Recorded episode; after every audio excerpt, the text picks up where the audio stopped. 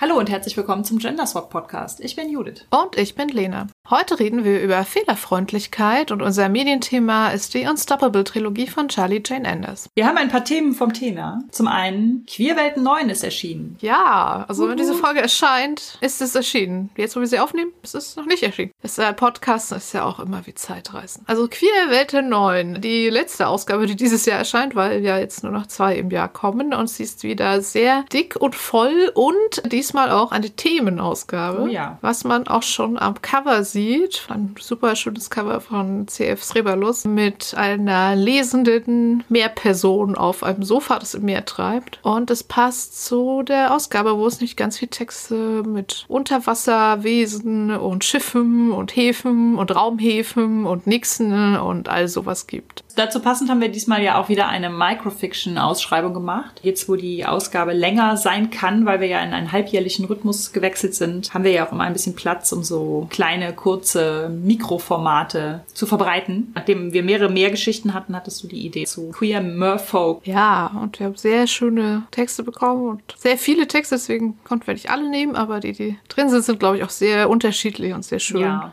Sehr cool. Ja, die Ausgabe gibt es ja jetzt länger, bis die nächste kommt. Also wenn ihr sie vielleicht jetzt noch nicht gleich lesen könnt, das ist vielleicht was für die Feiertage oder als Weihnachtsgeschenk zum Wünschen oder zum Verschenken. Ihr könnt es natürlich auch weiter abonnieren, wenn ihr immer gleich die Ausgabe bei Erscheinen haben wollt. Und wie immer freuen wir uns natürlich über Rezensionen, Fotos auf Social Media oder alles, was uns sagt, dass es Leute lesen da draußen. Über den Essay baue ich jetzt eine Brücke zum nächsten Thema vom Thema, denn der Essay von Alessandra Ress behandelt verschiedene äh, Subgenres in der Fantastik. Und da ist unter anderem auch der Solarpunk dabei. Lena, du warst Teil einer Solarpunk-Anthologie. Eine Solarpunk-Anthologie, die auch ein Essay von Alessandra Resse beinhaltet. Witzigerweise. Genau, es ist, glaube ich, tatsächlich die erste deutschsprachige Solarpunk-Anthologie, von der ich weiß. Wieder eine Publikation der Münchner Schreiberlinge, die sehr umtriebig sind und mit Anthologien nur so um sich werfen.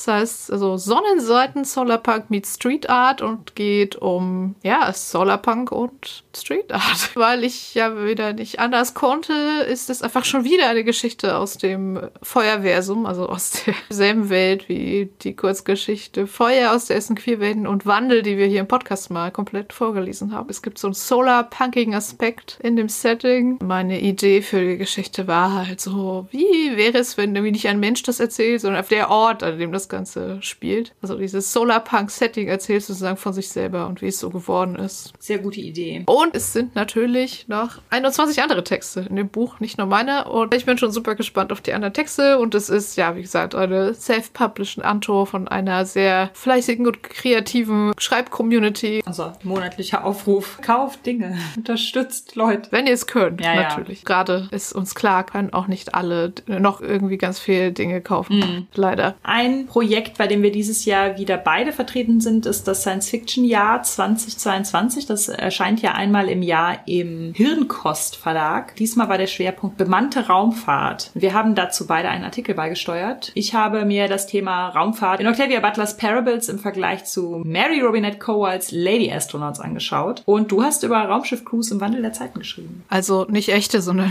fiktive. Von den ersten Space Operas über frühes Star Trek, über sowas wie Babylon 5 bis hin zu neuesten Serien, genau. Was sich da so geändert hat und was das vielleicht auch darüber aussagt, was wir gerne konsumieren und schreiben und verfilmen wollen, mhm. genau. Das Sci-Fi-Jahr ist ja immer sehr, sehr dick und beinhaltet noch super viele andere interessante Sachen. Auch für Sci-Fi-Fans bestimmt sehr lohnend. Schon seit einiger Zeit, aber wir haben es hier im Podcast noch gar nicht erwähnt, ist jetzt das Hörbuch zu Schild mal offiziell erschienen. Ich glaube, im Juni ist es rausgekommen. Das drei Monate lang exklusiv auf Bookbeat und seit September ist es jetzt überall erhältlich. Zum Beispiel im Audible-Abo oder einfach gratis auf Spotify. Man kann es tatsächlich einfach auf Spotify hören. Ja, dann gibt es ja jetzt keine Ausrede. Nee. Oder einfach, wenn man es schon gelesen hat, nochmal vorlesen lassen. Gesprochen wird es von Lydia Herms und ich finde, sie macht das ganz großartig.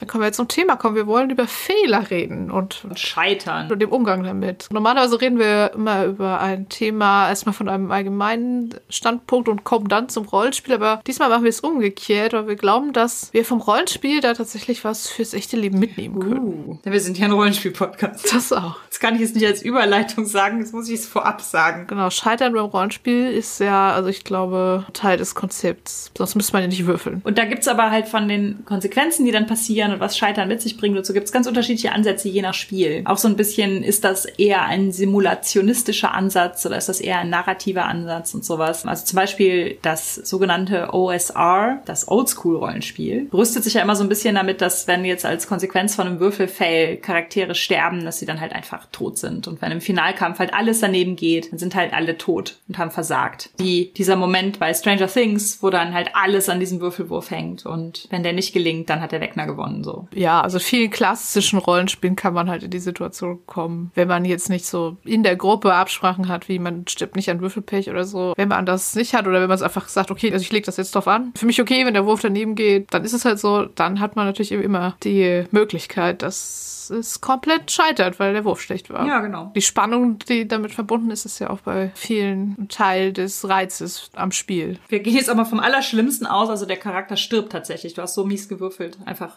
Instant Character Death, Total Party Kill. Also wie du schon sagtest, das bringt natürlich Spannung, diese Drohung. Wir könnten jetzt jederzeit halt sterben und dann haben wir wirklich komplett und ultimativ gründlich sind wir dann gescheitert. Dann ist alles vorbei. Was bei mir immer so ein bisschen, also wir sind ja auch eher so narrative SpielerInnen, würde ich sagen. Ich habe immer so ein bisschen dieses Gefühl, ich will gar keinem absprechen, dass das vielleicht auch cool ist, wenn Total Party Kill und sowas passiert, also dass das cool sein kann. Bei mir ist es häufig so, dass ich so denke, wenn man aber einfach so stirbt, weil die Würfel das halt wollten, dann ist das ja oft an einer Stelle, wo ich so denke, boah, das war vielleicht wenn das jetzt gar ein nicht Roman die, wäre, genau, genau. ja, wäre das irgendwie unpassend. Genau, oder, oder eine Serie oder so. Da wird man denken, wie sinnlos ist der denn bitte gestorben? Auch da gibt's ja bei manchen Systemen inzwischen Workaround sozusagen, dass man sagt, okay, wenn der Wurf jetzt daneben geht, dann stirbst du aber nicht sofort, sondern im nächsten dramatisch Mhm. passenden Moment. Ja, das spielt dann natürlich mehr so da rein, wie Geschichten halt funktionieren und dass gerade von Hauptfiguren halt der Tod immer irgendwie meaningful sein soll, wenn man es halt eher narrativ und weniger simulationistisch spielt. Wenn man es simulationistisch spielt, klar, dann kann man immer irgendwie Darwin Award kriegen und dann furchtbar dämlichen Dingen sterben. Es geht ja auch gar nicht darum, dass alles irgendwie immer geschafft werden muss und dass sich die Geschichte nur vollständig anfühlt, wenn es tatsächlich gelungen ist. Also obwohl, ich würde fast sagen, die Mehrzahl der modernen Geschichten sind schon auch so erzählt, dass es halt diesen typischen Arc gibt. Ne? Man arbeitet sich so vor, bis man bei der finalen Konfrontation ist und da sieht es kurz so aus, als wäre man am Boden, aber dann fällt einem was ein oder was auf oder was in die Hände, was die ganze Geschichte davor irgendwie so aufgebaut worden ist und dann kann man das nutzen und dann Ja. gewinnt man doch. Das ist ja so, wie unsere Geschichten heute so funktionieren. Ich finde zum Beispiel in den griechischen Tragödien, da war es ja auch oft, dass einfach Geschichten halt nicht gut ausgehen. Das ist halt immer, Stimmt. das ultimative Ende ist halt der Tod des Helden. Heißt ja nicht umsonst. Genau.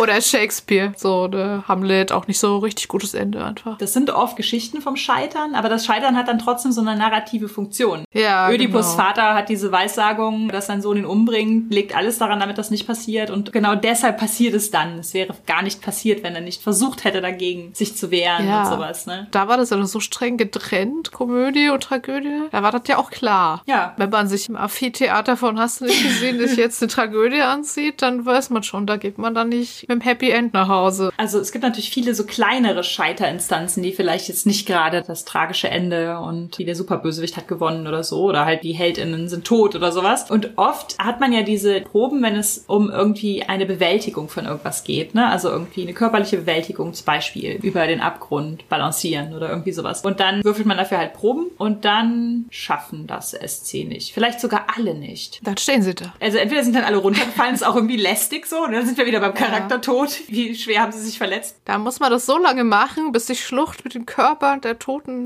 HeldInnen gefüllt ist und man dann mit dem 25.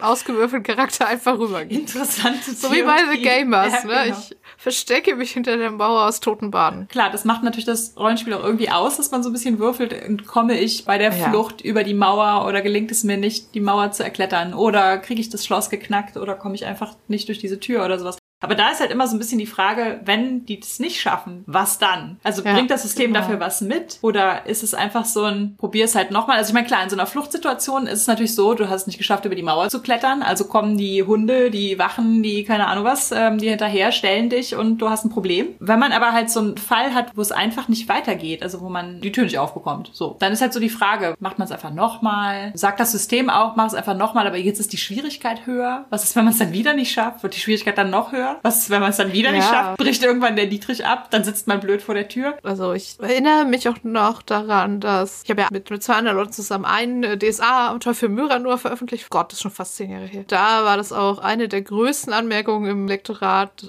A, bitte schreibt rein, was passiert, wenn die Helden die Probe nicht schaffen. Ja. Und überlegt euch da was. Und B, macht es halt nicht so, dass es eine Sackgasse ist Mhm. und das Abenteuer dann nicht weitergeht. Also das war einer der größten und auch definitiv hilfreichsten Kritikpunkte des Lektors, der das sehr gut erkannt hat. Dass wir da ganz oft geschrieben haben, ja, und über die glitschigen Steine zu balancieren, macht eine Körperbeherrschungsprobe plus sieben. Mhm. Und aber halt nicht so, ja, wenn das keiner schafft, was, was ist dann? Also zum Beispiel für so detektivlastige Abenteuer gibt es ja so als Tipp irgendwie diesen Ermittlungsbaum Mhm. sozusagen. Was bei City of Mist um 90 Grad gedreht der Eisberg ist. Ja. Und da ist, sagt man auch mal, darf nie nur einen Zweig geben, wenn der abbricht, dann ist das ganze Abenteuer Mhm. oder der ganze Fall zu Ende. Sprich, wenn dann was scheitert, dann muss es halt wenigstens einen anderen Weg geben, irgendwie voranzukommen, weil sonst ist die Geschichte halt einfach zu Ende. Ja, so gerade in letzter Zeit hört man natürlich auch immer wieder Tipps, beziehungsweise es gibt auch immer wieder Rollenspiele, die das tatsächlich auch aktiv und facettenreich irgendwie einbinden, so dieses, was passiert, wenn man scheitert. Grundsätzlich ist ja immer so dieses, als Spielleitung solltest du was im Ärmel haben für den Fall, dass es scheitert. Also du solltest zwei Wege vor Augen haben, wie geht's weiter, wenn, wenn es gelingt, wie geht's weiter, wenn es scheitert. Finde ich teilweise nämlich auch so ein bisschen schwierig, also dass ich dann teilweise auch so denke, hm, was passiert denn da, wenn ich, wenn, naja, ich lasse erstmal würfeln, vielleicht scheitern sie ja nicht. das, ah, hm, so dieses typische, was man oft, finde ich, hat, wenn man so mit diesen Erfolge mit Haken Ja. oder dieses Ja. 7 bis 9 bei PBTA oder sowas, dass man dann so, oh Mist, jetzt haben die das nur so halb geschafft. Hm, damn it. Also das Spiel hat dann ja auch oft bei den Spielzügen dabei stehen, wo bestimmte Sachen schon sehr vorgegeben sind. Es ist ganz unterschiedlich gestaltet, wie viel da so vorgegeben ist oder was da auch vorgegeben ist. Kann es ja ganz unterschiedliche Varianten geben. Klassisch wäre halt sowas wie, du hast es geschafft, aber Leute sind auf dich aufmerksam geworden. Genau, oder du kommst weg, aber du musst deinen Ausrüstungsgegenstand zurücklassen. Genau, das ist halt so die klassischen. Interessant finde ich auch sowas wie, du hast es besser geschafft, als du dachtest. Das finde ich auch total gut. So dieses, ah, du hast es geschafft, aber viel krassere Effekte, als du wolltest. Und jetzt hast du halt nicht nur das böse Buch des Nekromanten in Flammen gesetzt, sondern die ganze Bibliothek oder so. Ja, ja, genau.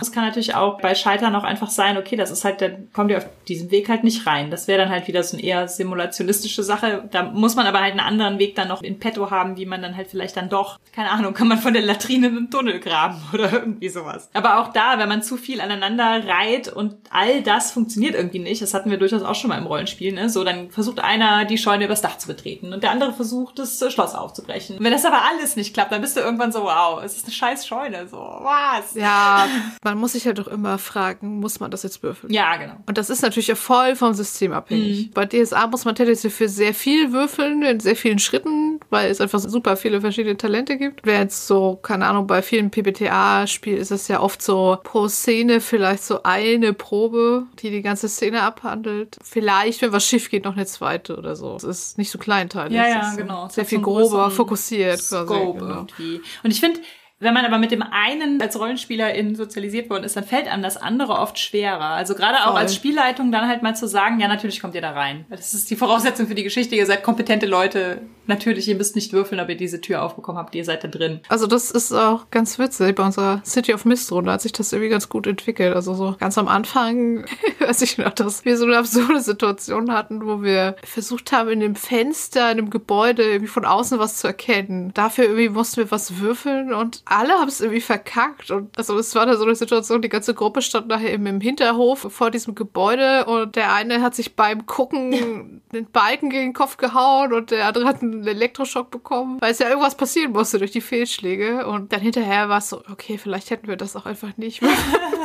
Na, vielleicht sind auch durchs Scheitern interessante Sachen passiert. beim Gucken elektrogeschockt ist halt auch schon so ein bisschen witzig einfach. Und inzwischen ist es meistens so, dass, keine Ahnung, ihr wollt euch jetzt hier in der Wohnung der verschwundenen Person umgucken. Ihr kriegt erstmal ein paar Infos, ohne dass ihr würfeln müsst und dann könnt ihr noch würfeln, um noch so die entscheidenden Sachen rauszukriegen. gut. Man weiß als Spielerin, ne, dass man es nicht geschafft hat. Das heißt, es hat natürlich Ja. so ein Gefühl von, Mist, da war noch irgendwas. Ich bin aber nicht drauf gekommen. Aber man hat halt trotzdem nicht, nee, du bist da einfach rein, du hast gar nichts gesehen. So, du, Ja, genau. Du hast dir deine Mütze bis über die Nase gezogen. Oder Ja, genau. Sowas. Das finde ich schon auch immer so ganz gut, wenn es einfach so verschiedene Stufen gibt, wie etwas gelingen kann Ja. und man setzt von vornherein halt an, so grundsätzlich ist dir das halt gelungen, weil du halt als Charakter einfach mit offenen Augen in diesen Raum gegangen bist oder so. Aber so die Feinheiten, das ist das, wo du dann halt dran scheitern kannst. kannst. Ja, ja, und da gibt es ja tatsächlich bei City of Mist zum Beispiel dann eh immer, du kannst dich umgucken und du nicht würfeln oder du würfelst Investigate und kriegst dann Infos oder wenn du noch hier diesen 12 Plus Erfolg hast und dieses Ding dazu gekauft, dann kriegst du sogar noch den entscheidenden Hinweis. Mhm. Das läuft jetzt inzwischen auch besser, aber als wir so angefangen haben und alle auch noch nicht so viel PPTA gespielt haben, war das tatsächlich so ein Lernprozess, dass man halt nicht würfeln lässt, wenn es um nichts geht auch. Was dieses Ausdenken von kleinen Haken oder sieben bis neun Einschränkungen angeht, ich finde, das ist auch unterschiedlich gut teilweise, wie das halt, du hast ja gerade eben schon ein paar Beispiele gesagt, was einem so an die Hand gibt. Gerade der SL, dadurch, dass die mhm. ja dann mhm. häufig in der Situation ist, sich irgendwas aus dem Ärmel schütteln zu müssen, was jetzt halt gerade nicht geklappt hat und was das Scheitern jetzt irgendwie ausmacht. Du hast ja The Between gespielt, ne? Dass es ja. da einen Mechanismus gibt, wo die Spielenden und die SL da quasi gemeinsam dran tüfteln, was schlimme Auswirkungen angeht. Das haben wir sogar schon mal irgendwo erwähnt. Als emotionsvoll, ja. genau. Also man kann es schaffen und die Spielleitung sagt dann, wenn es also dieses 7 bis 9 ist, dann sagt die Spielleitung, was dann passieren würde, so als Haken. Die SpielerInnen werden dann gefragt, aber wenn es richtig doll schief wieder so quasi 6 minus, was würde denn dann passieren? Das ist halt irgendwie nett, weil erstens muss die Spielleitung sich nicht alles ausdenken und zweitens, das haben wir in der Folge auch schon gesagt, wird kein Spieler in was vorschlagen, womit er sie dann nicht leben kann. Mhm. Das ist halt auch so ein eingebautes Safety-Tool quasi, das ist halt auch ganz nett und teilt die kreative Last so ein bisschen auf auf alle. Und es hat halt auch noch diesen Mechanismus, dass man, wenn man eine Probe wirklich schaffen will, hat man so eine bestimmte Anzahl an entweder Flashbacks oder Zukunftsvisionen, die man dann erzählen kann und dafür wird es halt ein hochgestuft, also von gescheitert auf knapp geschafft und von knapp geschafft auf ganz geschafft, damit man halt irgendwie auch nicht scheitern muss, wenn man nicht scheitern möchte. Ich finde, bei Fate gibt es ja diesen Erfolg mit kleinem Haken, das ist, wenn man quasi einen Gleichstand hat, also wenn die SL sagt, die Probe ist gegen zwei und du hast dann auch genau eine zwei, dann hast du noch einen kleinen Haken und manchmal hat man halt so Abende, wo einfach die Spielenden immer so gerade diese Schwierigkeit schaffen und klar, da kann man auch immer ausweichen auf, das hat dich jetzt total gestresst, du kriegst ein Stresskästchen, aber das machst du halt auch nicht mhm. ewig, das ist auch ein bisschen lame. Da finde ich schon auch teilweise, dass es da irgendwann wird schwierig, weil man an einem Abend halt zu kreativ mit kleinen Haken werden muss. Ja. Ich finde ansonsten diesen kleinen Hakenerfolg eigentlich durchaus cool. Ich finde auch cool, dass es bei Fate den Erfolg mit großem Haken gibt. Das ist, wenn es so richtig daneben ist, du aber das unbedingt geschafft haben willst, dann kannst du halt das Ganze mit einem großen Haken versehen und dann ja. hast du das zwar geschafft, aber es passiert irgendwas anderes Furchtbares. Ja. Und das ist auch schon so, dass wie wir das spielen, dass es so ein Brainstorming-Prozess ist. Okay, ja. es muss jetzt unbedingt klappen. Okay, es hat nicht geklappt. Erfolg mit großem Haken. Und also es muss ja. Dann richtig daneben gehen. Das ist dann nicht irgendwie, die Tür springt so schnell auf, dass sie gegen die Wand und macht dann dabei Krach oder so, sondern das muss halt dann so richtig Auswirkungen haben. Prinzessin Leia, die dahinter wartet, gehört zum Imperium oder sowas.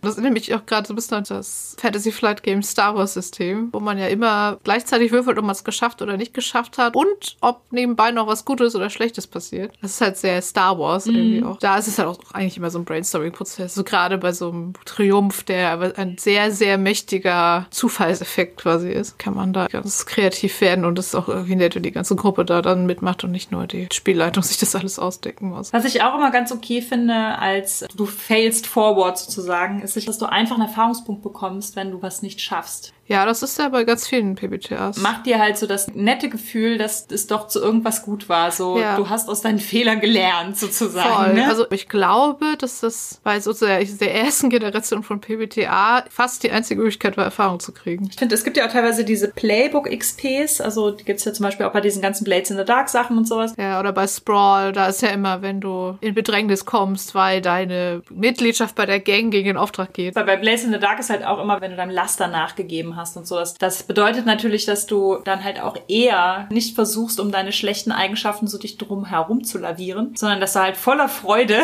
dich da reinbegeben kannst und dann nachher sagen kannst, hey, ich kann mir dafür einen Erfahrungspunkt aufschreiben. So. PBTA hat halt viel dafür gesorgt, dass das Scheitern im Rollenspiel etwas interessanter geworden ist. Mhm. Ich glaube, da haben auch viele Rollenspiele auch drumherum von profitiert. Ja. Nee, voll. Ich meine, da ist es im System so stärker incorporated, aber viele andere Rollenspiele haben sich davon, glaube ich, auch durchaus was abgeschnitten. Ich habe auch das Gefühl. Also ich meine, der Ansatz im Prinzip ist ja, glaube ich, bei PPTA irgendwann mal gewesen. Es sollte halt in der Geschichte immer was passieren. Egal, was der Würfelwurf ist. Super Erfolg. Geht's halt eh weiter, wenn man was rausgefunden oder was geschafft hat. Dann bei so sieben bis neun passiert noch irgendwas Unangenehmes, was aber auch wieder spannend ist in der Geschichte. Und bei vielen PPTAs dann ja so, wenn bei sechs minus ist die Spielleitung am Zug. Da gibt's ja dann auch diese Spielleitungsmoves, die dann Vorschläge machen, was passieren könnte. Eine storytechnische Auswirkung einfach. Und es gibt einfach einfach, glaube ich, bei PBTAs einfach super viele, jener Spiel verschiedene Ideen für dieses Scheitern, was die Story voranbringt. Ob das jetzt irgendwelche Conditions sind, die man dann kriegt. Bei Mask zum Beispiel ist ja so, dass dann sich so die Eigenschaften ändern, weil man ja Teenager spielt, die noch nicht so gefestigt in der Persönlichkeit sind. Da verschieben sich dann irgendwie die Fähigkeiten so ein bisschen, weil da jemand eingeredet hat, du bist ja eigentlich eher stark als schlau, statt andersrum und so. ja, witzig. Und es gibt natürlich noch Spiele, die basieren quasi auf dem Scheitern. Fiasco zum Beispiel. Fiasco, wie der Name schon sagt. Ja, Fiasco basiert darauf, dass es vor allen Dingen ein sehr chaotisches Scheitern wird, das eine ganz grandiose Geschichte des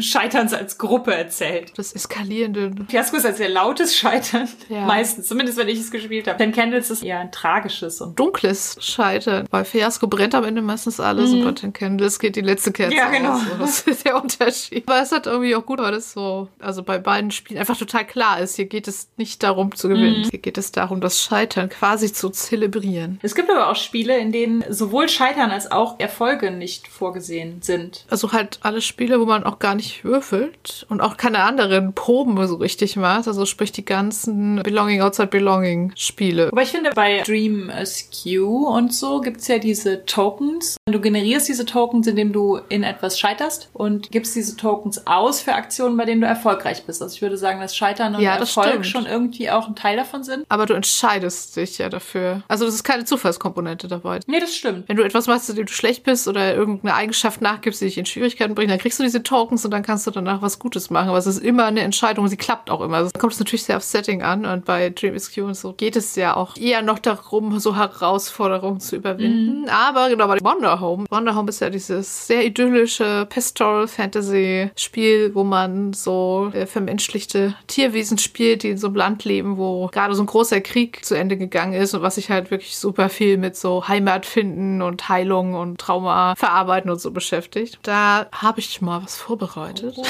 da gibt es irgendwie sogar einen extra Absatz zum Scheitern, was vielleicht für viele Rollenspielende erstmal ungewohnt ist, dass man ja gar nicht würfelt und auch wieder keine Kampfregeln gibt und keine Eigenschaften, auf die man würfeln kann oder so. Aber ich finde das sehr schön und das ist auch eine sehr schöne Überleitung zum Thema Rollenspiel und echtes Leben. Ich, ich lese den Absatz einfach mal mhm. vor.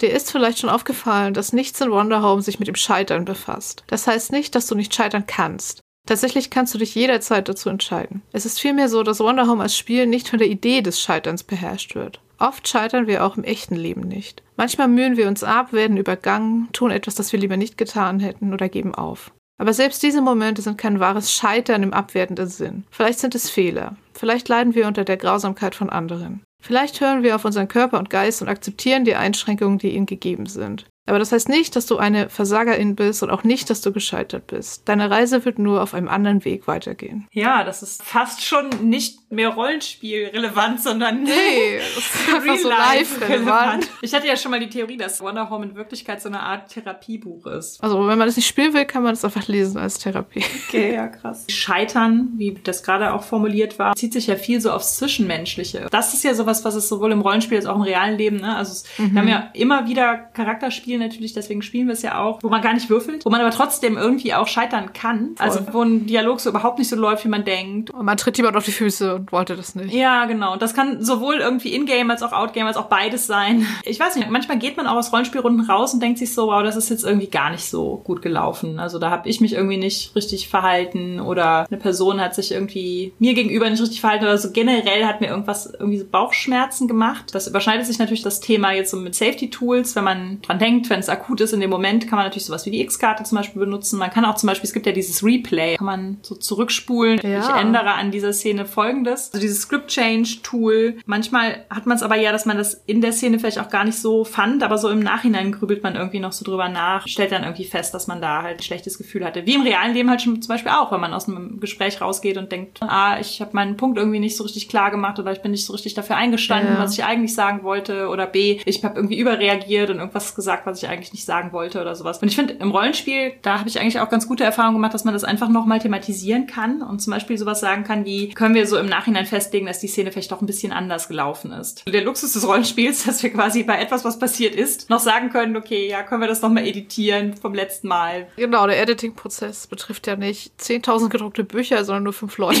Genau. Im echten Leben kann man natürlich schlechter. Auch da kann man natürlich sagen, können wir uns darüber nochmal unterhalten und sowas. Aber natürlich, wenn da tatsächlich eine Verletzung passiert ist, lässt die sich natürlich natürlich nicht so einfach wieder rückgängig machen. Aber ich finde trotzdem, dass man da Dinge aus dem Rollenspiel durchaus, also so dieses Reflektieren und nochmal drüber reden, da kann man Dinge schon auch irgendwie mitnehmen ins reale Leben, so in reale zwischenmenschliche Beziehungen. Ja, also jedenfalls finde ich das total gut im Rollenspiel, das auch so zu benutzen, dass man sagt, ach, irgendwie was passiert ist, das passt irgendwie total nicht oder es fühlt sich jetzt für meinen Charakter voll falsch an oder können wir doch was anderes machen. Ich meine, manchmal ist es ja auch einfach so, dass man sich irgendwie, manchmal ärgere ich mich darüber, weil ich dann so denke, so wie der in meinem Kopf ist, so habe ich den jetzt nicht auf den Tisch gebracht. Das ist natürlich dann irgendwie schon mal schwierig. Also das sage ich dann auch nicht am nächsten Abend, dass ich dann so sage, hier, mein Charakter ist eigentlich viel cooler. Kann man ja, I failed them. Nee, das stimmt. Aber du meintest ja gerade schon so Fehler und Zwischenmenschliches. Der Absatz von Wonder Home war ja auch schon so sehr aufs echte Leben mhm. auch bezogen. Es wurde ja schon viel Schlaues von anderen Leuten geschrieben und gesagt zum Thema Fehlerkultur und Umgang mit Fehlern und so. Äh, von Christian zum Beispiel.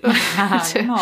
hatte in unserem letzten Newsletter was dazu geschrieben, mhm. auch so aus seiner beruflichen Erfahrung. Verlinken wir auf jeden Fall nochmal. Und ich finde halt so, gerade im Arbeitsumfeld oder auch gerade in der Politik, ist der Umgang mit Fehlern ja, darf nicht passieren und wenn es passiert, dann wird es vertuscht. Mhm. Weggeleugnet und Hauptsache, es niemand hat einen Fehler gemacht und alle waren immer perfekt. Obwohl es total offensichtlich war, dass es nicht so war. Das ist echt so ein total krasses Märchen, was uns von Kind auf eingebläut wird, dass Fehler nicht passieren dürfen. Dass das das Ziel ist, dass es nie Fehler gibt. Mhm. Was halt Bullshit ist, weil Menschen machen Fehler. Fehler passieren. Und manchmal fragt man sich selber, wie habe ich das denn irgendwie verkackt? Habe ich auch manchmal. Die Kurzgeschichte, die wir im Thema vom Thema erwähnt haben, die kriegte ich aus dem Korrektorat und es war so, diese eine Figur, der Name schreibt sich mal so und mal so, 50-50 verteilt. Kannst du dich bitte für eine Variante entscheiden? Und ich so, okay, ich habe die geschrieben, ich habe die nochmal durchgelesen. Wir auch. Genau. Das Lektorat hat es auch nicht gemerkt. Erstes Korrektorat. Schreib jetzt bitte nie wieder eine Kurzgeschichte. Genau, wenn jetzt die Konsequenz daraus wäre, Alena ist echt irgendwie zu verpeilt, den Namen einer von drei Figuren in einer Kurzgeschichte richtig zu schreiben. Die darf jetzt nie wieder was schreiben. Das wäre ja so der Ansatz. Man kann es nur perfekt machen oder gar nicht. Mhm. Und ich glaube, das ist halt auch was, das uns nicht weiterhilft. Ich finde das so scheiße, wenn irgendwie irgendwelche PolitikerInnen,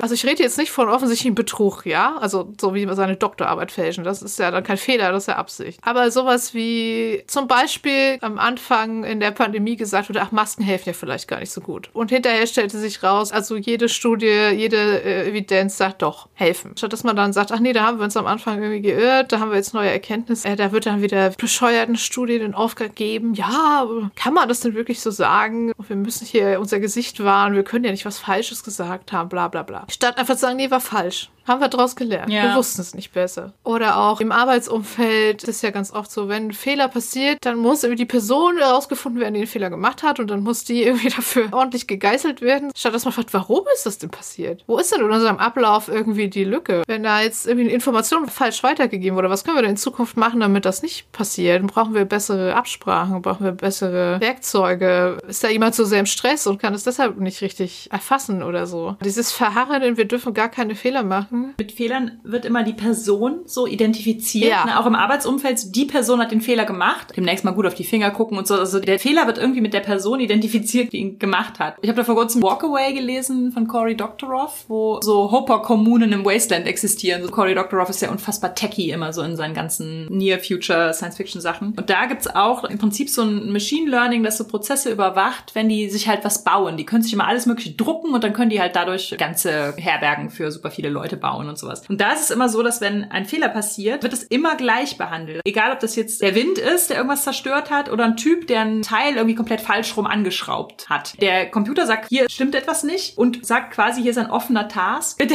jemand muss sich um diesen Task kümmern. Und dann werden Leute da halt im Prinzip abgestellt für, für ja. diese Task. Aber ohne, dass es halt eine Beschuldigung gibt. Und danach ist es gut. Und danach wird nicht gesagt, der sowieso, der hat das ja falsch rum angeschraubt. Natürlich muss man manchmal gucken, vielleicht muss der dann mal lernen, wie man es richtig rum anschraubt. Ich will auch nicht sagen, dass das immer die beste Alternative Aber halt nicht mit dieser Schuldzuweisung. Und weil das aber bei uns noch nicht so ist, dass einfach Fehler dann gefixt werden ohne Schuldzuweisung, sind wir irgendwie so von klein auf drauf getrimmt, ja auch in der Schule, Noten und Tests und null Fehler ist das einzig richtig Gute. So. Und ich glaube, das kann so ein Denken auslösen, was zu Untätigkeit führt. Es ist die Angst, es nicht perfekt zu machen, deshalb mache ich gar gar nichts. Und das verhindert auch so viele so kleine Schritte, die auch vielleicht gut wären, sie trotzdem zu machen. Wenn man denkt, man kann das Buch oder die Geschichte nicht perfekt schreiben, dann lässt man es halt gleich. Ist ja noch so eher so ein privates Beispiel, aber zum Beispiel, wenn man sagt, ah, es wäre für die Umwelt und das Klima besser, wenn ich mich komplett vegan ernähren würde. Aber das schaffe ich einfach nicht. Deswegen kann ich auch weiter dreimal, viermal, fünfmal die Woche ein Steak essen. Ja.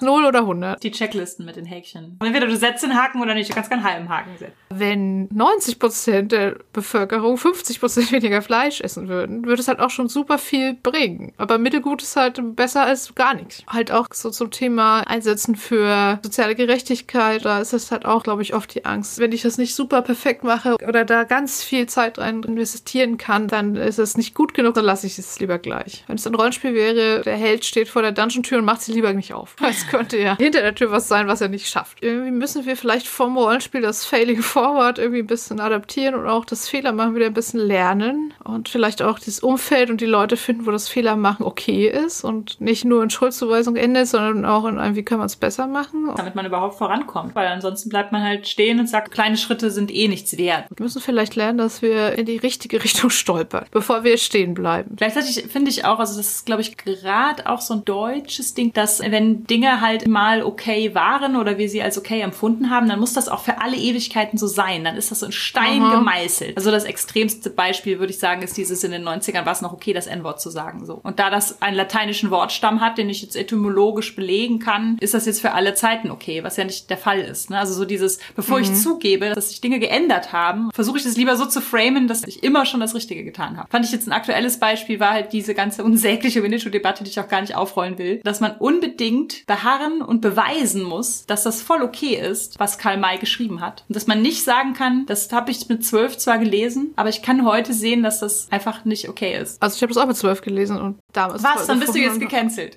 Raus. Ich finde, man kann auch trotzdem sagen, ja, der hat das aber doch mit irgendwie einem positiven Menschenbild geschrieben und der wollte doch da irgendwie was über Freundschaft und über Loyalität und über ich weiß nicht was alles irgendwie aussagen und das kann auch alles wahr sein und trotzdem kann man sagen, sowas verfilmen wir aber vielleicht heute nicht mehr. Und wenn es verfilmt wird, dann sagen wir halt, das wird es scheiße filmen. Dass alles auch einem historischen Prozess unterworfen ist und dass man halt auch einfach mal zugeben kann, als die Debatte noch nicht so weit war, als ich, dass mir Dinge noch nicht bewusst waren, da fand ich das gut und jetzt mittlerweile bin ich woanders. Ich habe mich weiterentwickelt. Also ich meine, also ist das nicht irgendwie absurd, dass man lieber zugibt, dass man immer noch ein 150 Jahre altes Buch, was man vor 30 Jahren zum ersten Mal gelesen hat, verteidigt, statt zu sagen, oh, wir als deutsche Kulturszene und ich als Mensch haben mich weiterentwickelt. Was ist dann noch sicher, wenn man einmal zugibt, dass Dinge nicht okay waren? Ja, ich glaube auch. Das löst halt eine Lawine aus. Was darf man noch? also ich verstehe auch nicht dieses Mindset von wegen, wenn man Fehler zugibt, dann ja, was dann? Ist doch doch gut. Also, aber es wird einem immer noch eingebläut, nein, Fehler hat man nicht zu machen. Und wenn man sie schon macht, dann muss man irgendwie drumherum äh, lawinern. Wir haben ja im Prinzip so eine Fehlerkultur, die ich gar nicht so richtig als, also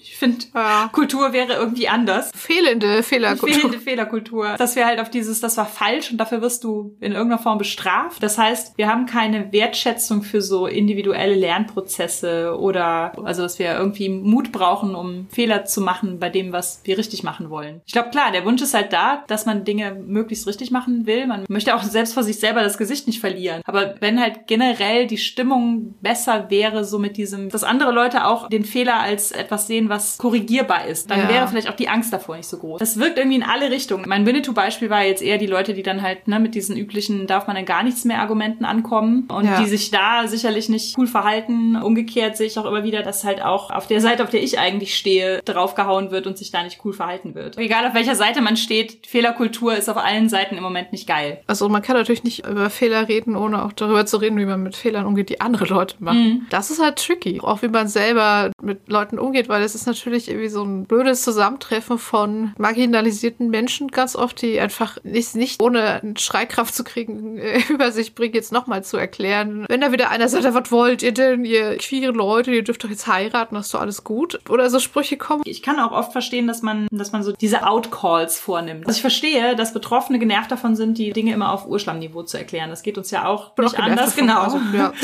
So. Wir haben eben gesagt, kleine Schritte sind besser als gar keine Schritte, aber man hat durch dieses Urschlammniveau auch einfach das Gefühl, dass es gar keine Schritte gibt, ja, dass du dich immer auf der Stelle bewegst. Man läuft auf so einem Laufband, was sich aber nicht voranbewegt. Das verstehe ich halt, wenn bei zehn Leuten, die dann eine Nachfrage zu stellen, sind bestimmt sieben oder acht Leute, die irgendwie da einfach nur rumtrollen, aber vielleicht auch ein oder zwei, die wirklich eine Frage stellen wollen und was dazulernen wollen. Ja. Das ist, finde ich, sehr schwer, das zu unterscheiden. Und ich will auch gar nicht sagen, dass man da irgendwie in der Verantwortung wäre, das immer zu beantworten. Ja, genau. Oder also mhm. niemand hat Recht auf irgendwie unsere und eure kostenlose Bildungsarbeit, Freizeit und Energie. Ich finde auch die ganzen Themen rund um soziale Gerechtigkeit, das ist alles was, was man nicht aus der Schule mitbringt. Ja. Das ist keine Allgemeinbildung. Das heißt, wir haben es hier mit ganz vielen individuellen Lernprozessen zu tun. Und die tun die Leute mehr oder weniger freiwillig, halt je nachdem, wie betroffen sie sind, tun sie das mehr oder weniger freiwillig. Man wünscht sich natürlich irgendwie, dass wir da irgendwann mal so eine neue Bottomline ziehen können und sagen, das ist jetzt unser Stand und das ist der neue Urschlamm quasi. Der ist weiter oben als der letzte Urschlamm. Also ja. the bar is not so low anymore. Aber da es halt nicht Allgemeinbildung ist, gibt's immer wieder Leute, die zum ersten Mal von Dingen hören, auch wenn man das selber dann gar nicht so richtig fassen kann. Und es ist ja nicht nur nicht Allgemeinbildung, es wird ja auch falsch erklärt. Mhm. Sachen, die man in der Schule lernt, ich weiß nicht, wie es heute ist, aber die man wir damals in der Schule gelernt haben. Also erstens fehlt ganz viel an Informationen und zweitens ja immer noch diese Märchen, ne, die ganze neoliberale Scheiße da. Jeder kann es schaffen, man sich nur anstrengt und dies, das. Die Menschen mit Behinderung, die sind total froh, wenn sie in so einer Werkstatt oder vielleicht noch abends dann ins Heim irgendwo gehen, dann haben die es leichter. Und wir sagen am besten auch anders begabt und so. Ja, sowas halt. Aber das ist nur so als Beispiel. Ich glaube, das ist sowas, das wird falsch beigebracht. Ganz viel. Auch dieses, ja, Männer, Frauen sind gleichberechtigt. Über alles andere reden wir gar nicht. Was Gender Pay gibt, nie gehört. Care-Arbeit, was, das ist schon alles in Ordnung. Und das muss man ja wieder verlernen. Ja, ja, genau. Auch so dieses, aber jeder individuell könnte doch. So Dinge wie, aus welcher Schicht kommst du und Klassismus und, und Bildung und sowas. Das sind ja Aha. alles so Dinge. Uns wurde ja einfach auch immer gesagt, streng dich halt ein bisschen mehr an. Dann können das alle gleich schaffen und sowas. Und ich finde gerade diese, dass es ganz viele halt so, so, so Schubladen gibt, in die gucken wir auch erstmal gar nicht. Also das Beispiel Behinderung fand ich jetzt ganz gut, weil gerade halt Menschen mit geistiger Behinderung existieren in so einer Parallelwelt, dass die meisten ja. Leute, die zum Beispiel jetzt keine geistig behinderten Familienmitglieder haben, da niemals Einblick drin bekommen, wie deren Lebensbedingungen sind oder irgendwie sowas. Nee, ist auch so ein Bereich, wo ich halt auch über Twitter super viel gelernt habe. Das ist halt so im Moment der Punkt. Man lernt es nicht in der Schule, das heißt, wir machen es freiwillig. Und wenn man da jetzt einen Fehler gemacht hat in der Sprache, wie man Leute irgendwie angesprochen oder benannt hat oder wie auch immer. Klar, man sagt immer, die Intention ist unwichtig bei Verletzungen. Die Verletzung ist passiert und ob man das jetzt so gemeint hat oder nicht, also ist die andere Person halt verletzt. Und trotzdem ist es, glaube ich, nicht ganz so einfach, dass wir immer unseren Haken setzen können oder Dinge halt in schwarz und weiß sehen oder sowas, weil es ist halt trotzdem irgendwie doch noch ein Unterschied, ob jemand jetzt ein Bein gestellt hat, absichtsvoll, oder ob er einfach irgendwie im Weg rum saß, weil er gerade nicht wusste, wohin mit sich oder sowas. Und ich habe teilweise den Eindruck, dass wir zu gnadenlos sind mit Leuten, die halt mal verpeilt im Weg rumsitzen. Ja. Und das kann man nicht immer so festmachen. Und ich verstehe auch, dass es einfach so viele Dinge gibt, die können sowohl absichtsvolle Trollerei als auch im Weg rumsitzen sein, dass man es halt nicht so deutlich sehen kann. Also ich habe zum Beispiel mal einen Vortrag gehalten zum Thema nicht-binäre und Transmenschen im Feminismus. Den habe ich bei den Grünen in Aachen auch gehalten, zusammen mit einer vom Queerreferat. Und da kamen Leute halt mit den Argumenten, die sie woanders gehört hatten, so dieses, aber wenn man dann doch Jugendlichen schon Hormone gibt und sind die Pubertätsblocker mhm. nicht schädlich und werden denn ja. dann, wenn das Selbstbestimmungsgesetz durchkommt, operative Eingriffe an Jugendlichen vorgenommen und sowas. Und da ist mir auch nochmal wieder aufgefallen, das sind natürlich einfach Dinge, die haben die ja irgendwo gehört. Also im Zuge der freiwilligen Bildung, die die so vorgenommen haben,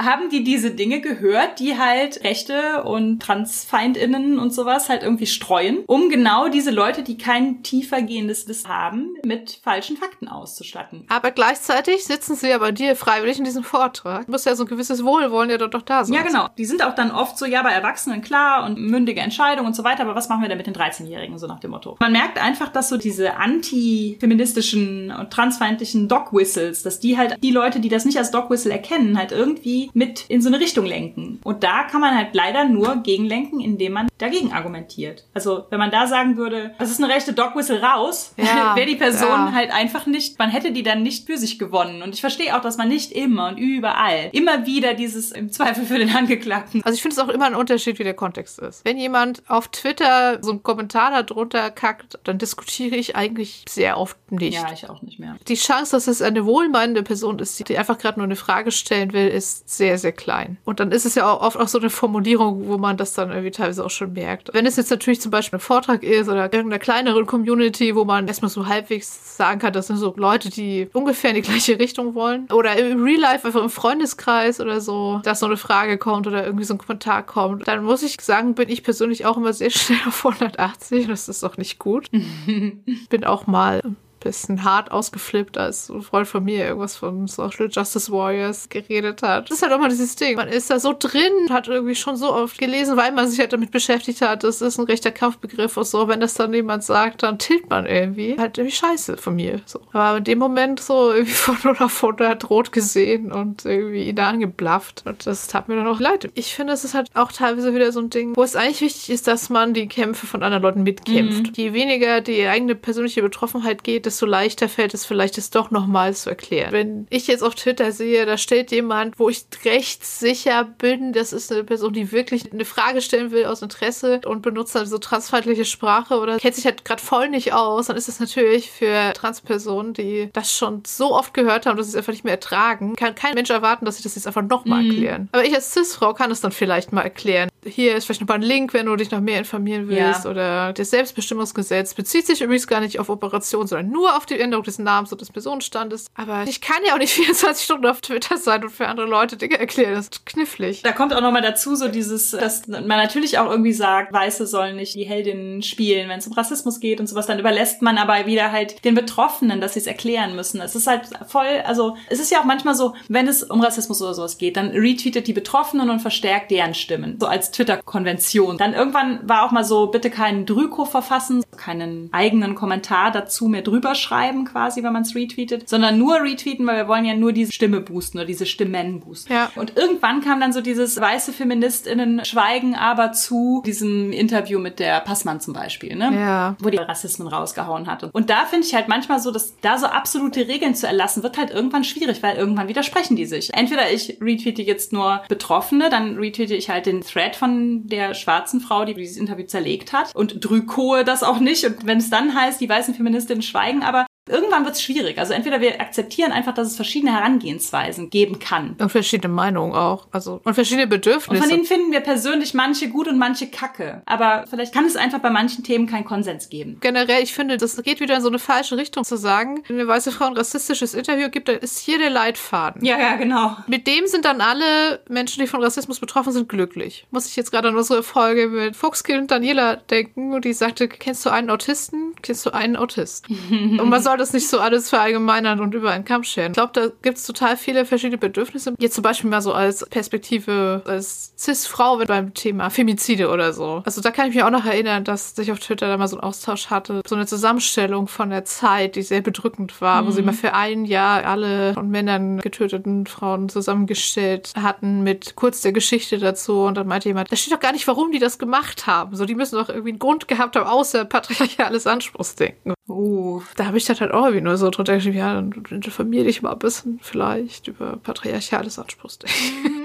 Aber bei solchen Themen, also da kommt es immer voll drauf an. Wenn ich dazu jetzt was schreibe, will ich dann eher, dass Leute es einfach teilen oder freue ich mich dann auch, wenn Cis Mann dann vielleicht das zitiert oder sagt, hier, hier ist voll wichtiges Thema, Femizide, hat Lena was Gutes zu geschrieben oder das selber nochmal wiederholt und sagt, ich nutze hier meine Privilegien, weil man hört ja leider immer noch eher leider auf weiße Cis-Männer als auf alles andere und keine Ahnung, finde ich das in der Situation dann irgendwie bevormunden oder finde ich es vielleicht gut oder ich weiß es nicht. Also das ist voll unterschiedlich. es kommt voll auf die Formulierung an. Genau, das ist bei dir total unterschiedlich unterschiedlich, wer es ist. Was für dich okay ist, ist vielleicht für die nächste Person nicht okay. Nee, genau, so. das meine ich halt. Und ich finde, das hatten wir auch mit Nora schon das Thema. Ich finde, das spielt da so mit rein, so dieser Anspruch auf Unverletzlichkeit. Also darauf, dass man einen Standard so festgelegt hat. Der wird jetzt von allen irgendwie eingehalten. Das ist halt dann so dieses Safe Space Prinzip. Wir wollen einen Raum, in dem quasi zugesichert wird, dass alle auf demselben Stand sind, dass alle dieselbe Meinung oder Herangehensweise an Probleme haben und sowas. Und in diesem Zustand, also gerät man häufig in so eine Kompromisslosigkeit einfach rein, wo man halt dann denkt, aber wir haben doch jetzt eigentlich uns auf bestimmte Standards so geeinigt. Warum macht die jetzt halt nicht jeder? Erstens finde ich den Begriff des Safe Space, finde es super, wenn es Räume gibt, in denen wir uns auf bestimmte Mindeststandards einigen. Und wenn wir da einen Fehler machen, dass wir darüber diskutieren können und austarieren können, ist das etwas, wo wir irgendwie in Zukunft was ändern wollen oder akzeptieren wir da einfach verschiedene Standpunkte, finde ich schon wichtig und gut. Ich glaube aber, dass wir da ein R an das Safe dranhängen müssen. Es gibt ja dieses Konzept ja. des Safer Space und das impliziert halt, dass die Leute sich grundsätzlich grundsätzlich Mühe geben und halt von diesen Dingen, auf die man sich geeinigt hat, wissen, dass es aber halt keine Garantie dafür geben kann, weil Leute halt einfach facettenreich und unterschiedlich sind. Gerade auf Social Media, aber teilweise auch außerhalb davon, haben wir so eine Geisteshaltung, also die Fehlerkultur, die wir so haben, wie sie gerade ist, bevorteilt halt so ein bestimmtes Privileg, das total selten benannt ist. Und das ist so ein Vokabelprivileg, so eine Literalität so. Also wie gut sind wir in der Lage, mhm. Schritt zu halten mit neuen sprachlichen Anforderungen. Da spielt auch dieser ganze Komplex geschlechtergerechte Sprache auch eine Rolle. Wie savvy sind wir also, wenn es um so neue Vokabeln geht? Wie viel Zeit verwenden wir auch darauf, diese Veränderungen mitzukriegen? Also wie viel sind wir in aktuellen Diskursen drin? Wie viel lesen wir aktuelle Texte und sowas? Und wie gut sind wir da drin, uns das zu merken? Ja. Ich merke das selbst, dass ich da durchaus ein Privileg habe. Also ich bin grundsätzlich befähigt mit allem rund um Sprache. Das heißt, ich kann mir sowas auch immer gut merken. Und andere haben dieses Privileg halt nicht. Die vergessen sowas wieder. Also es gibt ja da auch durchaus Dinge, die sind nicht so ganz einfach. Es ändert sich ja auch, dass auch Selbstbezeichnungen sich ändern. Ich kriege auch immer mit von Freundinnen, die das nicht so sind, dass die anfangen, sich zurückzuziehen. Also teils auch bedrückt dadurch sind. Also dass die teilweise sagen, ich verstehe das ja auch alles und ich würde da gerne dran mitarbeiten, aber ich traue mich einfach nicht mehr. Ich habe jetzt Angst, was falsch zu machen und sowas. Und da sind wir wieder bei dem, was du vorher gesagt hast, dass man dann halt lieber gar, lieber gar nichts macht. Genau. Es ist super schwierig. Ich finde, Twitter ist jetzt immer so ein Beispiel. Twitter ist halt ein Dumpsterfire. Also. Ja.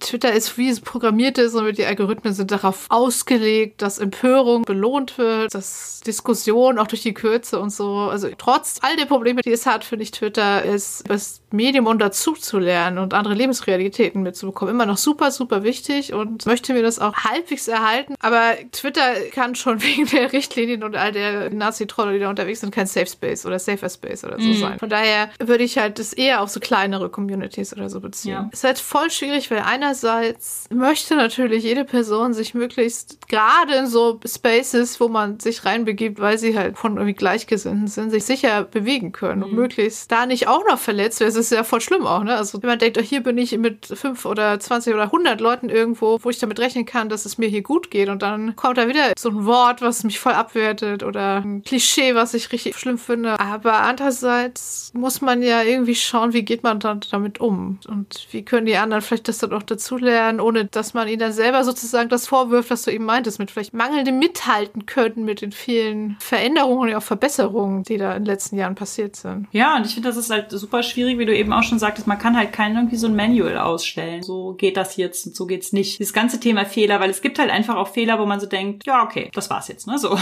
das finde ich ja auch legitim. Ja, genau. Also. Ich finde, es gibt Allianzen, die man eingehen kann und wo man sagen kann, okay, wir meinen grundsätzlich selbe. Also ich kann über gewisse Dinge hinwegsehen. Und dann gibt's halt einfach auch Dinge, ja. wo halt voll das Toleranzparadoxon zuschlägt, ja, ne? ja. wo es Intoleranzen gibt, gegen die man nicht mehr tolerant sein kann. Nein, voll. Und ich finde, dass das zwar einerseits eindeutig klingt, aber oft ist es das dann doch nicht. Wir haben es ja ganz oft nicht mit den full-blown Nazis zu tun, wo man von Anfang an sagen kann, ja gut, mit dir natürlich nicht. Und wenn du jetzt irgendwie hundertmal für den Schutz vom Hambacher Forst bist oder irgendwie sowas. Aber es gibt halt auch ganz viele Leute, wo man so abschätzen muss, haben wir noch genug ja. Gemeinsamkeiten, um halt irgendwie zusammen kleinere Schritte zu gehen oder vielleicht sogar ja. größeren. Also wir wollen ja doch auf keinen Fall sagen, dass es nicht immer und jederzeit legitim ist, zu sagen, nee, das ging mir jetzt zu weit, möchte da nichts mehr mit zu tun haben. Also das ist ja immer völlig legitim. Gerade wenn es so Sachen sind, wo man schon merkt, da ist einfach viel Unsicherheit oder Unwissen da, aber die Person meint es an sich irgendwie gut, wie geht man damit um? Ich glaube, das müssen wir echt lernen. Also ich sag mal so, die nächsten Jahre und Jahrzehnte werden jetzt nicht einfacher. Mhm. Da werden wir vielleicht auch noch mehr Zusammenhalt schließen müssen mit Leuten, mit denen wir nur so zu 50 Prozent einer Meinung ja. sind. Für mich selber ist es auch oft noch so ein Schritt zu sagen, okay, ich sehe ein, warum du mit diesen Personen, mit denen ich persönlich jetzt absolut nicht konform gehen kann, warum du weiter versuchst, mit denen zu arbeiten. Da muss ich einfach halt auch hinkommen zu sagen, du hast in dieser Situation versucht, die beste Entscheidung zu treffen. Und ich gehe einfach davon aus, dass andere Leute auch sich Gedanken gemacht haben und vielleicht einfach auf einen anderen Schluss gekommen sind, aber dass das die Entscheidung ist, die für sie richtig war. Das ist nicht immer ja. die, die ich auch treffen würde. Das heißt nicht, dass ich Fehler bei anderen Leuten nicht mehr benennen kann oder dass man es generell nicht sollte. Ne? Das soll jetzt nicht irgendwie heißen, dass Outcalls zum Beispiel nie sinnvoll sind, weil ich finde, man kann ja auch nicht alles stehen lassen. Also das wäre ja einfach der nee, falsche Schluss genau. in Sachen Fehlerfreundlichkeit, wenn wir halt so sagen, ja. ja. wir machen auf gar keine Fehler mehr aufmerksam, weil das muss ja jeder für sich selbst wissen und sowas. Aber ich finde, da ist einfach ein Unterschied. Und das ist immer kontextabhängig. Das ist immer total schwammig. Das ist immer Bauchgefühl. Aber ah. vielleicht können wir mal ein Beispiel von geschlechtergerechter Sprache, das mal ein bisschen konkreter durchkauen. Also es sind halt Sachen, über die diskutiere ich nicht und die verhandle ich auch nicht. Zum Beispiel ist es in unzähligen Studien belegt, dass das generische Maskulinum halt Menschen ausschließt und schlechte Auswirkungen hat auf zum Beispiel die Vorstellung von Kindern, was sie werden können, wenn sie groß sind. Und auf Stellenausschreibungen, gut,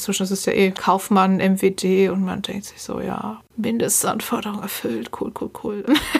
naja, ihr wisst, was ich meine. Ich werde nicht mit einer Person diskutieren, die sagt, das generische Maskulinum sind doch alle mitgemeint und auch nicht mit Personen diskutieren, die sagen, die deutsche Sprache, die muss bewahrt werden, so wie sie ist, bla bla bla. Nee. Dann ist es jetzt dieses, wenn man dann schreibt mit so einem Binnen-I oder mit einem Innen in Klammern dahinter, was ja wieder dann nur Männer und Frauen meint, was halt immer noch ausschließt. Aber das wissen vielleicht Leute halt auch schon wieder ja. nicht. Da kann man dann vielleicht nochmal drauf hinweisen. Dann merkt man vielleicht, okay, ach, das wusste ich ich nicht und nicht binäre Person auch, dann mache ich das vielleicht anders oder vielleicht auch nicht. Vielleicht streitet man sich dann auch drüber oder so. Aber wenn halt jemand schon Binnen-I benutzt hat, ist das jetzt zumindest schon mal ein kleines Zeichen, dass die Person es irgendwie richtig machen wollte. Nur ganz kurz eingehakt, ich finde das oft bei den Frauensternchen. Das sind Leute, denen geht es um patriarchale Unterdrückung. Natürlich wären Begriffe wie Flinter besser, aber ich habe auch die Erfahrung ja. gemacht, dass super viele, auch feministisch engagierte, gerade ältere Frauen halt auch einfach mit dem Begriff Flinter nichts ja. anfangen können. Frauensternchen ist immerhin sowas, wo die denken, ah ja, das sind Frauen und dann, ich weiß nicht genau, was dieses Sternchen ist, aber vielleicht betrifft es irgendwie Trans-Leute, vielleicht betrifft es diese nicht-binären Leute. Also ich verstehe, dass Leute auf dieses Frauensternchen halt richtig steil gehen, weil sie einfach keinen Bock mehr haben. Gerade wenn sie das bei Orgas schon 500 Mal angesprochen Aha. und erklärt haben, Aha. dieselbe Orga macht es beim 43. Weltfrauentag ja, dann immer voll. noch so. Aber auch da, im Zweifelsfall denke ich mir, okay, das waren Leute, die wollten nicht nur Frauen ansprechen und haben sich gedacht, andere Leute machen das doch mit diesem Sternchen, machen wir das auch mal. Und da kann ich aber ja einhaken. Der Fall ist ja nicht komplett verloren. Ne? Das ist so ein gutes Beispiel. Dann gibt es auch so eine Falschinformation, die super herumgereicht wurde jahrelang, nämlich dass der Doppelpunkt besser sei äh, für Screenreader und für blinde Menschen und Menschen mit Sehbehinderung. Da gab es ja dankenswerterweise letztes Jahr ein sehr deutliches Statement von dem Deutschen Blinden- und Sehbehindertenverband, wo steht, nee, der Doppelpunkt ist auch nicht besser für Screenreader. Am besten für Screenreader ist gar kein Sonderzeichen. Also statt MitarbeiterInnen kann man auch Mitarbeitende sagen. Aber wenn schon Sonderzeichen, dann ist das Sternchen am besten und wir haben uns auch dafür entschieden, weil wir wissen, dass die queere Community das besser und inklusiver findet. Und weil es halt da auch Intersektionen gibt. Ne? Es gibt natürlich auch ja. blinde, queere Menschen. Das fand ich ein sehr, sehr vorbildliches Statement einfach auch. Aber das mit dem Doppelpunkt, das hält sich hartnäckig. Das hält sich absolut hartnäckig überall. Das, und das ist halt auch so eine Sache, da kann man halt dann auch wieder drüber aufklären. Und wenn Leute einen Doppelpunkt benutzen, wollen es inklusiv machen. So, da gibt es ja immer noch Möglichkeiten. Man kann Stern nehmen, kann Unterstrich nehmen. Man kann einfach neutral versuchen, Mitarbeitende oder so zu machen. Aber es gibt ja immer noch mehr. Es gibt ja auch noch die Möglichkeit, neutrale Endungen versuchen zu etablieren. Mit Y hinten zum Beispiel. Autori oder so. Benutzen ja auch viele oder mit noch einer anderen Endung. Da der Duden ja die Sprache beschreibt, nicht vorschreibt, nicht vorschreibt gibt es dann noch keine irgendwie abgenickte Lösung. Und das, wo wir auch wieder bei Checkliste sind. Also sprich, das ist dann eine Sache von vielleicht Geschmack, vielleicht von wo man sich gerade bewegt, irgendwie, was da der Standard ist. Also das vielleicht mal so als Beispiel. Das ist ein gutes Beispiel, weil das sind manchmal auch Dinge, die man selber nicht toll findet, trotzdem keine Fehler. Wenn man auf was hingewiesen wird und es ist halt nicht irgendwas, was man bewusst so entschieden hat, irgendwas, was man gemacht hat, irgendwie im besten Bemühen und trotzdem ist es nach hinten losgegangen und hat Leute verletzt und war nicht gut. Und dann wird man darauf hingewiesen und es ist halt ein Scheißgefühl. Letztendlich muss ja irgendwie aus dem Scheißgefühl dann eine Entwicklung wachsen und die Chance dafür auch da sein. Also es gibt ja diesen Messy Learning Begriff, der wird ja auch so in der Bildungsarbeit benutzt und ist aber auch einer, den Avery Order yes. da ist die Erwähnung endlich geprägt hat und so. Und diese Messiness ist, glaube ich, was, was man viel mehr annehmen muss. Ich habe das so beim Recherchieren gefunden und kann es auch mal erzählen, weil es witzig ist. Es gibt so ein Experiment, das auf so einer Fortbildung für Social Justice gemacht wurde. Das fand ich mega spannend. Da haben die Teilnehmenden an diesem Seminar ein Bündel äh, Wollfaden in die Hand bekommen und sollten dann durch die Bibliothek dieses Gebäudes gehen, wo verschiedene Bücher standen zu so verschiedenen Themen und sollten überall den Faden befestigen, wo sie sich in ihrer Identität gesehen fühlen. Also sprich zum Beispiel, würde ich den Faden jetzt irgendwie festmachen bei Frau, bei Feministin, bei Queer, bei chronisch krank, bei Hamburgerin, dann sollte man sich weiter durch diesen Raum bewegen. Und je mehr Leute ihre Identität mit diesem Faden da verankert haben, desto messy er, also desto chaotischer und schwieriger wurde es, sich zu bewegen, weil überall diese Fäden waren. Bleibt man dann bei der Identität, wo man gerade ist? Wie bewegt man sich, ohne die Fäden der Identitäten der anderen Leute zu stören? Und das fand ich irgendwie als Bild und als Experiment total super. Und das hat was Spielerisches. Ja, also genau, es hat auch so einen gamifizierten ja. Aspekt. Und ich finde, das ist ein gutes Bild, um irgendwie so zu gucken, ja, wie kann man denn diese Räume navigieren und vielleicht auch anzuerkennen. Also je mehr Identitäten und so mehrfach Marginalisierung und intersektionale Sachen auf den Haufen kommen, desto schwieriger wird es auch, ist das so zu machen, dass niemand verletzt wird, niemand gestört, niemand über diesen Faden fällt und alles einreißt. Mhm. So. Diese Messiness akzeptieren fällt einem vielleicht bei anderen sogar leichter als bei sich selbst. Ja, so Räume dafür irgendwie auch zugestehen. Das ist natürlich nicht immer alles. Also wir haben ja über Safer Spaces geredet, nicht alles ist der richtige Raum dafür. Dafür auch irgendwie so ein Gespür bekommen, wo ist es okay, wenn ich das irgendwie halt ausprobiere oder wenn ich scheitere und wo ist es halt einfach auch dann nicht okay, weil da halt einfach Leute in der Annahme sind, dass, dass sie da sicherer sind und ich diese Sicherheit verletze. Es ist halt ein, ein Navigieren durch Fäden.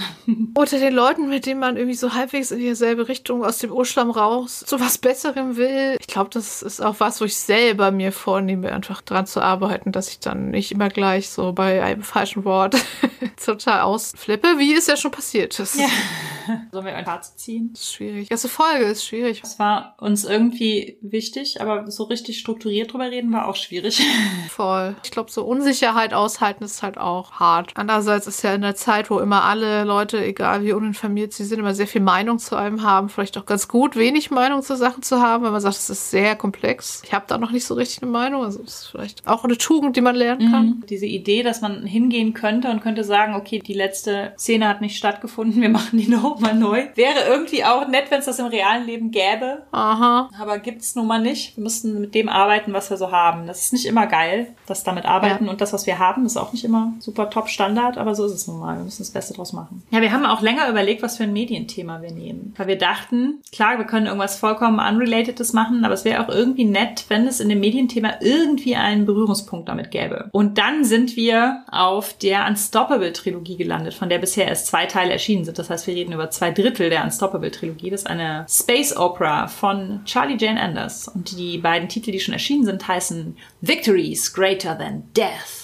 und Dreams Bigger Than Heartbreak. Also Charlie Jane Innes und Annelie Lewis machen ja zusammen auch den sehr empfehlenswerten Our Opinions Are Correct Science Fiction Podcast. Mhm. Da lesen sie ihre Buchtitel auch immer sehr dramatisch vor. Das ist eine Jugendbuchtrilogie. Eine sehr, sehr coole, sehr queere, sehr von Progressivität durchzogene Geschichte, das Ganze. Total turbulent und absurd teilweise. Aber die Themen, die da drin aufgegriffen werden, sind einfach trotzdem so berührend, obwohl es so vollkommen bunt und weit ja, von also der Erde entfernt entfernt. Charlie Jane hat gesagt, sie versucht ihr eigenes Genre als Sweet Weird zu etablieren. Passt. Und das ist es. Es geht im Prinzip um Teenage-Mädchen, die aber eigentlich der als Mensch getarnte Klon einer Alien-Heldin ist. Und das weiß sie auch. Und sie wartet immer darauf, dass jetzt der Beacon angeht und sie quasi aufs Raumschiff geholt wird. Und das passiert dann auch. Also sehr am Anfang. Sie nimmt aber ihre beste Freundin mit. Ich weiß gar nicht mehr, was genau gemacht wird, was machen soll, dass sie wieder komplett so diese Alien-Heldin wird, die irgendwann verstorben war war und dann geklont wurde und es funktioniert nicht so richtig. Genau, die kommen also mit so hohen Hoffnungen, dass sie jetzt endlich, ne, jetzt holen sie sie wieder zurück und sowas und dann haben sie aber halt diese Teenagerin an der Backe, die sich an so ein paar Sachen so subtil erinnern kann, aber nicht so richtig. Da beschließt sie, dass es gut wäre, noch ein größeres Team von der Erde aus Menschen dabei zu haben. Und es kommen dann halt noch ein paar mehr menschliche andere Teenager dazu. Und dann geht es ab auf eine wilde Space-Opera-Reise, weil halt auch äh, natürlich es einen bösen Gegenspieler gibt. Der hat die schlimmste böse Superpower, die ich jemals irgendwo in irgendeinem Buch gelesen habe. Ja. Es verfolgt mich. Keine Sorge, es ist nicht irgendwie auf eine eklige oder. Nee, gar nicht tatsächlich ist es so absurd, dass ich teilweise echt gelacht habe. Aber wenn ich es mir real vorstelle, ist es so bitter. Es hat auch Überschneidungen zu so Unverzeihlichkeit und Canceln und sowas. Ja. Aber wir verraten jetzt mal gar nicht mehr. Ich finde es halt irgendwie cool, dass es so auf eine metaphorische und eine wortwörtliche Ebene queer. Mhm. Diese Entwicklung vom Teenager-Mädchen zur Alien-Heldin hat natürlich voll so Trans-Metapher-Geschichten drin. Aber es gibt halt auch eine der Hauptfiguren ist halt auch ein äh, Trans-Mädchen aus Brasilien, die dann im zweiten Buch auch eine der Perspektivfiguren ist. Sie auf eine Space-Prinzessin Prinzessinnenakademie geht. Also da entsteht halt so ein Freundeskreis, teils aus, aus Aliens und teils aus diesen Teenagern von der Erde. Die Messi lernen auch so aneinander. Also ich fand, die hatten gerade im zweiten Teil super tolle so Freundschaftsszenen, die teilweise auch richtig in die Hose gehen. Ja. Also wo die nachher verletzt und traurig und zum Schweigen gebracht und mit aufgelösten Freundschaften, Liebesbeziehungen, wie auch immer, irgendwie rausgehen und alle sind irgendwie unglücklich. Aber es bleibt dann halt nicht so. Also es wird halt immer auch viel über Gefühle geredet, wie man versucht, sich mit kleinen Sachen angesichts der großen, erdrückenden Sachen am Leben zu erhalten. Das ist sehr, sehr schön. Sprach sehr zu uns. Einfach so total Queerness als Baselines. Also da die Aliens und die Menschen natürlich alle unterschiedliche Sprachen sprechen, haben die alle so ein Übersetzungstool, was halt auch immer zum Beispiel die Pronomen mit anzeigt. Es ist auch unmöglich, jemanden zu misgendern. Genau, das wird dann einfach korrigiert. Es ist so mega consentful einfach. Oh ja, sehr. Da kann man auch irgendwie sehen, was so Young Adult Science Fiction alles so kann, wenn sie von einer Transfrau geschrieben wird, die mega gut schreibt und sich super viel mit Science Fiction beschäftigt. Das sind auch endlich mal all die Aliens, die halt andere Konzepte von Geschlechtern haben oder die ja. sich komplett anders fortpflanzen und sowas, was man halt so oft in der Science Fiction einfach vermisst, wo einfach immer alles binär ist. Es wird halt alles auf so ein vielfältiges Links gedreht. Das fand ich sehr, sehr toll. Promise is Greater Than Darkness kommt im April. Wir freuen uns schon sehr drauf. Im Audio-Extra erzählen wir euch jetzt gleich noch ein bisschen was über Fehler, die wir beim Rollenspiel gemacht haben. Das war unsere 51. Folge zum Thema Fehlerfreundlichkeit. Feedback zur Folge lesen wir gerne auf Twitter unter genderswappod, auf Instagram unter genderswappodcast, per Mail an feedback at genderswap-podcast.de oder als Kommentar auf unserer Website www.genderswap-podcast.de. Wenn ihr unseren Podcast mögt, dann erzählt auch euren Freundinnen davon, gebt uns eine positive Bewertung auf iTunes oder ihr schmittiert uns einen Kaffee oder schwarzen Tee. Den Coffee-Link findet ihr unter der Folge. Ihr könnt unseren Podcast und andere tolle Projekte von Judith und Christian Vogt auf Patreon unterstützen. Und für aktuelle Infos über Neuerscheinungen, Termine und mehr könnt ihr unseren Newsletter abonnieren. Diese Links findet ihr ebenfalls in den Shownotes. Wir hören uns im Januar, sagen danke fürs Zuhören und bis zum nächsten Mal. Danke, tschüss.